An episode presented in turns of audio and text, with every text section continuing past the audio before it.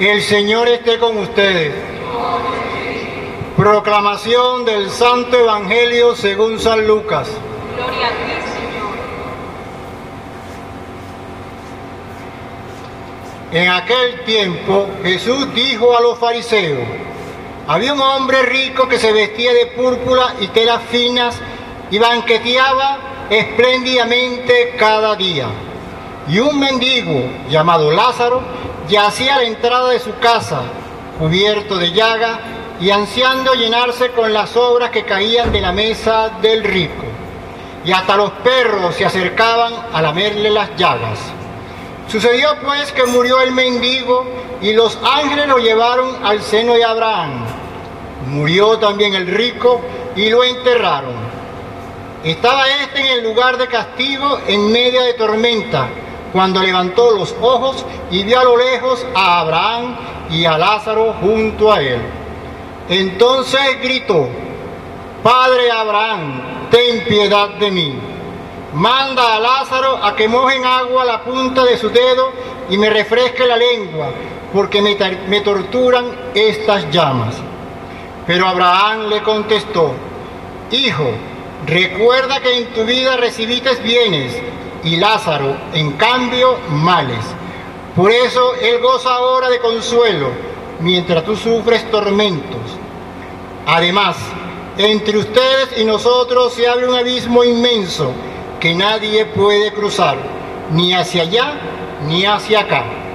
El rico insistió, te ruego entonces, padre Abraham, que mandes a Lázaro a mi casa, pues me queden allí cinco hermanos para que les advierta y no caben también ellos en este lugar de tormento.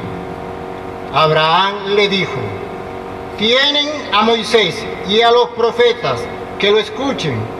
Pero el rico replicó, no, padre Abraham, si un muerto va a decírselo, entonces sí se arrepentirán. Abraham repuso, si no escuchan a Moisés y a los profetas, no harán caso ni aunque resucite un muerto. Palabra del Señor.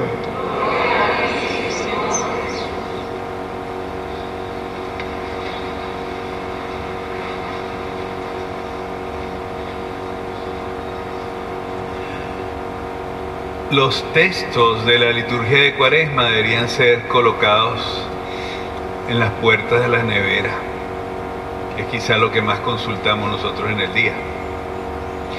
Y esto lo digo porque cada uno de ellos es un pedacito de oro. Y hemos escuchado dos muy fuertes. Creo que todos entendimos por qué maldijo Jeremías. Pero vamos a tratar de actualizar. ¿No les ha parecido una cosa extraña que los pueblos más desarrollados en este momento están encerrados en sus casas? ¿No les ha parecido una cosa terrible el pensar de que un virus nos ha regresado a todos a la época de las cavernas? Entonces, ¿por qué seguir confiando en el hombre y no en Dios? Y esto lo digo con toda conciencia, porque hoy hemos escuchado que dentro de poco nos van a prohibir también las misas. Ya no solo nos dijeron que las concentraciones no se pueden tener, le pusieron en las manos a la vicepresidenta el decidir si vamos a tener o no Eucaristías hartamente hipócritas. Ojalá pudiéramos nosotros decir lo mismo que China. En 10 días montamos un hospital y le ponemos robots para que los que están apestados, que así los llaman ahora, frases tan horribles en la boca de un hombre que dice sidosos o apestados. Deja que te llegue. Dios te ampare. Y te vas a dar cuenta de que no estamos en las mismas circunstancias. Este año es la, el año en que la iglesia quiere reflexionar sobre el agua y yo me preguntaba por qué. Claro, yo tengo aquí pozo y entonces a mí no me preocupa el agua, pero más de uno de ustedes habrá tenido que carretear agua. Pero ¿y si esto llega, con qué nos lavamos las manos? ¿Con qué vamos a esterilizar los objetos? ¿Lo has pensado? Y sigues confiando en los hombres.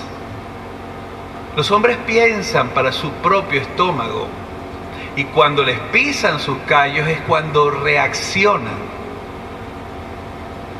Y entonces, qué hermosa la imagen de aquel sacerdote en el norte de Italia saliendo con el Santísimo a bendecir. O aquellos en el avión o el helicóptero bendiciendo toda la nación. Qué hermoso, ¿verdad? Pero no hubiese sido mejor que esto hubiese sido algo natural. Que cuando nosotros nos acercamos hoy a hacer la adoración, lo hagamos porque sentimos que es un momento de intimidad con Él y no porque líbrame, Señor. Porque si no, también participamos del mismo grupo que, que antes nombré con un sustantivo bien fuerte. Estemos atentos, porque la vida cristiana no es un juego. Seguir a Jesucristo no es una chupeta. Tomarse las cosas en serio significa también aceptar que quizás tenemos que empezar a llamar la atención de todos los que están a nuestro alrededor, no solamente mandando noticias en el WhatsApp. Está bien. Yo me imagino que aquellos que están en Europa que no tienen más nada que hacer, bueno, el clásico, el presidente del Consejo de Ministros dio la norma por Facebook. En cinco minutos había 12 millones de personas que habían escuchado eso. ¡Wow! Como que no están haciendo nada. Pero estarán rezando. Se estarán preguntando si su vida no tiene que cambiar. Porque eso fue lo que le pasó al rico que no tiene nombre en este evangelio cuando despreció a Lázaro como las naciones desarrolladas han terminado por despreciarnos también a nosotros. Entonces, levantemos la cabeza y digamos, Señor, tú eres el dueño de nuestras vidas. Haz que nunca olvidemos que dependemos plenamente de ti.